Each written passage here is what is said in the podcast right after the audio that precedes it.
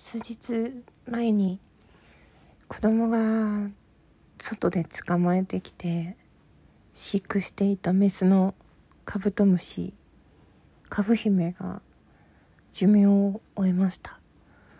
もう怖くて 怖くて私はちょっとケース越しに見ているしかできなかったんだけどやっぱり飼ってると可愛いとまではいけないけどいかないけどなんか餌食べてるなとか夜動いてるなとか気配ってあるじゃないですか。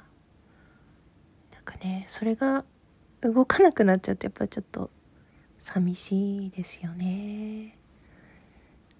うんなんかね全然子供はそういうの平気でっていうかまあちょっと残念だなとは言ってたけど私こういうのでも結構悲しくなってしまってなんかカブトムシに感情移入しちゃうってわけじゃないけどなんか寂しくなっちゃうんですよね。そんな今日見かけた投稿心に残す名言集というのを読みたいと思います。これはあなたの人生です。自分の好きなことをやりなさい。そしてどんどんやりなさい。何か気に入らないことがあればそれを変えなさい。今の仕事が気に入らなければやめなさい。時間が足りないのならテレビを見るのをやめなさい。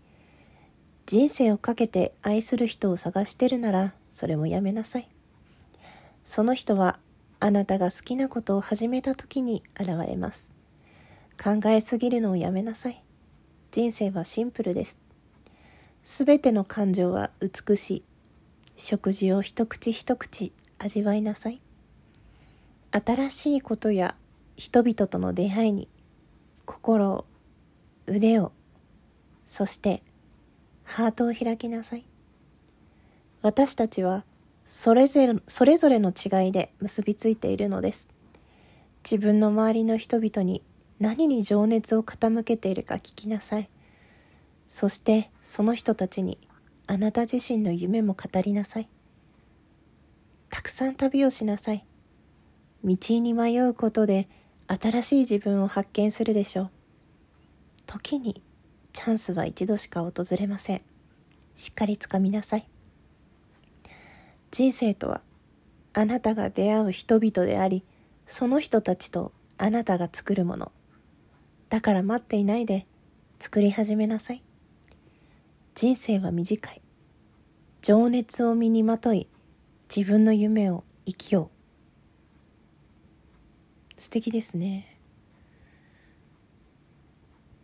こちら元の投稿も概要欄の方でねシェアさせていただきますので読んでみたいという方は見てみてください。なんかねこう自分で語るっていうことを諦めたくないなって思っていて好きなことも発信していきたいしこうどうしたって子育てが中心になってくるとね大人と喋らないしママ友と会うのも疲れるしこう気の合う人とだけ集まって話すなんて無理なんですよね。予定を合わせるのも大変だし。だけどこのラジオトークだとどんな時間でもその時大丈夫な人が来てくれるでしょ。それがすごいありがたいなと思って、まあ、うちのカブ姫は一緒に連れてきたオスが先に先にというか連れてきた当日にも亡くなってしまってメス一匹でね人生を全うすることになったわけですけど。短い虫の一生そのうちのほとんどをうちでそうですね7月に連れてきたので丸々2ヶ月はうちにいましたがまあ餌は確保されるけれども出会いがないわけですよね。カブロの時も思ったんですねカブロに至ってはもう何て言うんですか？ホームセンターで売っていたオスなのでもう多分生まれたその時から飼育ケースですよね。メスには合わないで旅立ったんだなと思うとなんかカブローごめんねって思いながら去年も。カブローはね10月の上旬まで頑張ったんですよね。うん。なんかねこうやって毎年毎年連れてこられて怖いなとかちょっとビクビクしながら元気いっぱいの様子を見てそのうちなんかちょっと情が移った頃に旅立ってしまうものなんでしょうかね。まあ、でもどんな命であれ寿命をいっぱい精一杯生きるっていうのはすごく大事なことでそれは全く寿命の違う私たちからその人生っていうんですか虫の一生は測れるものではないというか彼らは彼らなりに精一杯生きているんだなと思うんですけれどなんかそこに思いを投影してしまうっていうのはねエゴかもしれないですね。いやでもなんか動きが止まっちゃうってなんかすっごい寂しいですよね。うん。絶対こっちのことなんか認識してないんだけど。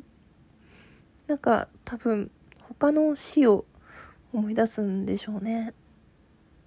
かつてこう旅立っていった自分の大事な人たちのこと思い出すんでしょうね。そんな風になんか一つ一つの命に向き合ってしまうととてもじゃないけど普通に生きてなっていけないんだけど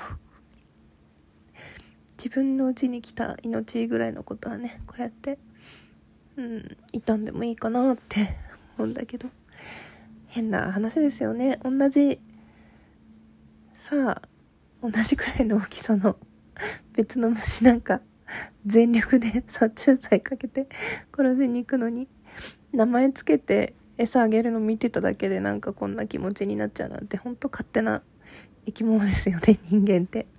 うん。今の自分のこの気持ちが一体何なのかよくわかんないんですけどね。疲れてるのかな。うん。